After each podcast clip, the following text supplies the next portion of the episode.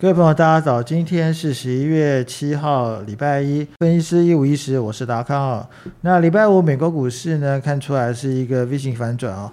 关于美国股市礼拜五的表现如何解读呢？我们请碧如。各位大家好，我是碧如。上个礼拜五，美国股市呈现一个比较戏剧性的反弹，那主要是市场上反映多空的讯息，包括了在十月份的美国非农就业报告的这个部分表现是忧喜参半，多位被的官员发表出鹰派的言论，可是市场上也传出中国可能即将放宽疫情的风控，所以上个礼拜五的美股的走势是呈现一个震荡，四大指数是集体的收后，道琼的部分是上涨超过四百点的一个幅度。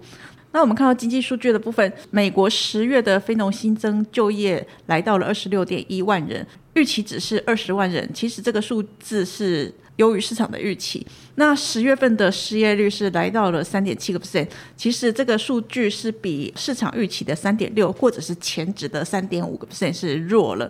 那整体来看的话，在失业率弱于市场预期，其实在这个地方我们看到。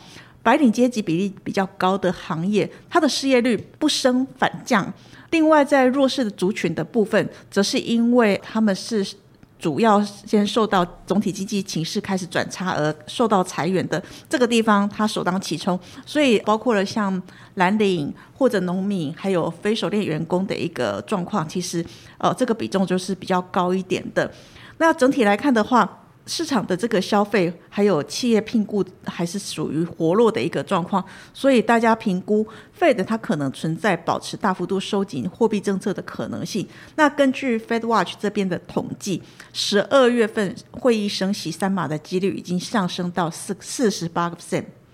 那另外，在费的官员这边的一个谈话，包括了在波士顿联邦分行的总裁 Collins，他表示说，呃，官员们正在权衡将利率升至限制性的水平的时候，可能需要更小幅度的升息，但是他个人不排除再次升息三码的可能性。在 Richmond 分行的这个总裁则是表示，利率。应该是可以想象，最终会超过百分之五。那另外，明年阿波里斯分行总裁也是表示说，呃，现在新增的这个就业报告数据显示，招聘状况非常的强劲。那需要有更多的工作让经济降温。整体来看，官员他们都认为说，联准会需要更进一步的降息，可是速度可能不会像先前那么的激进。那这个礼拜其实观察的一个主要重点在于说，呃，十一月八号美国将会进行其中选举。一般来讲，其中选举这个地方，它对于后市的股市都会有一些比较属于呃不一样的一个表现。那另外，十一月十号是我们大家常关心的 CPI，这个地方也要公布，而且在十一月七号、十一月九号、十一月十号都有被的。这边的官员要演说，他们的一些演说的一个内容也会去影响到整个 Fed 未来升息的一个态度以及步调，那都需要做留意。好，就谢谢碧如。那我想礼拜五的美国股市表现最重要就是它公布非农数据哦。那非农就业的数据又预期哦，但是美国股市的表现呢还是上涨。那这里看起来，美国股市似乎已经打破过去好消息是坏消息的这种惯性哈。那我想，呃，是比较值得乐观期待的。后面就是十一月八号的启动选举及十一月十号的 CPI 数据哦，这两个时间呢，我想对于美国股市来说影响还蛮大的哦，值得注意。那接下来我们看一下台股，礼拜五台股是涨了四十点哈，那算是小涨。那关于台股的表现怎么样解读呢？我们请碧如。对于台股后续的表现，我们首先看到，这我们前一段跟大家讲的，美国在其中选举之后，其实它的走势都会有一些比较分歧，就是跟前一段时间不一样的。那以过去的历史经验来讲，呃，后续就是在不确定性因素减少，其中选举之后，都会有一些比较属于温和的一个，或者是。比较明显的反弹。那以最近的这个美国指数看起来有明显缩脚，甚至在打底的一个阶段。那所以说，我们预期选举之后多头应该有望回温。那至于说在大家关心的原物料的部分，其实以最近的这个波动比较大的天然气，因为除了炒不足而发生期货价格翻覆，其实在这个地方它也显示了在原物料的价格其实它开始压力逐渐减轻。那我们认为说未来通膨前景在在这个地方可以比前一段时间稍微再更乐观看待，对股市的下行的压力也渴望逐渐的一个消解。上个礼拜台股其即使说它是呈现一个量缩上涨，但是目前已经站上了月线，这个地方就是代表了多头的转热，那主底的初步目标也开始逐渐的一个达标。不过短期技术指标先行之后，那我们认为说应该还是有拉回测试的可能。后续未来形态发展是相当的重要。那以操作上来讲的话，因为呃现在很多的不确定性其实都还没有下降，市场心理还是不稳定，所以震荡是难免的。那我们建议要多注意台股的成交量。那观察重点就是在于说。如果有异常的量增，那可能会是短期获利回吐，这个地方会建议拔档，等待回档再逢低承接。选股的部分应该以中小型电子股为优先。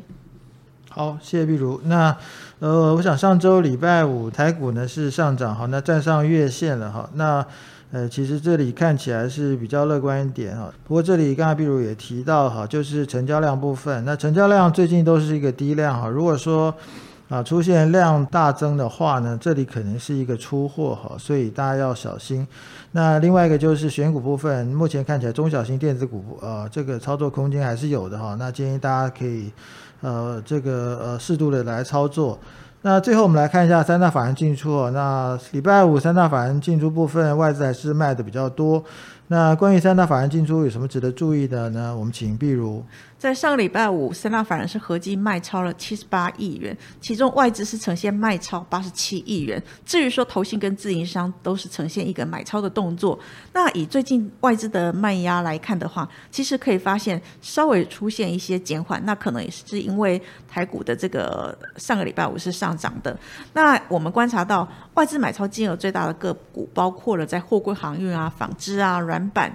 金控或者是比较属于小型的这个细致财股，至于说它卖超金额比较大的，则是在晶圆代工、电子组装这种大型的呃个股，还有在生技股以及在呃细致财跟元宇宙。至于说投信买超的金额是呈现一个金额缩减的状况。但是他买超金额最大的个股是在呃伺服器晶片啊、板卡，那板卡这个部分应该也是受到这个 AMD 的这个 CPU 或者是 GPU 这些新品可能开始要上市的一个带动。另外在电池跟这个 ABF 还有细制材，这些都是他们买超的个股。其实看起来在这个地方，他买超的个股是比较属于位阶稍微低一点，而且前景还是不错的。但是投信卖超最大的个股，则是包括了在电子组装啊，还有涨多的伺服器概念股。那高速传输也是它卖超的一个重点。至于说公共工程的这个部分，则是因为第三季毛利率创近六年的这个低点，呃，遭到投信的一个卖超。那以最近的内资跟外资的动向来看的话，其实可以看得出来。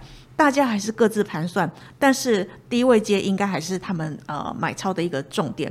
至于说有一些个股部分，他们还是呈现一个互相对坐的，比如说像是中国营收占比比较大的这个细致财股的部分，也是呈现一个对坐的一个状况。嗯，好，谢谢碧如。那礼拜五的三大法人进呃并进入部分和外资跟投信比较不同调。那外资呃买超的部分呢就比较广泛，像有货柜运输啦、金融股啦等等。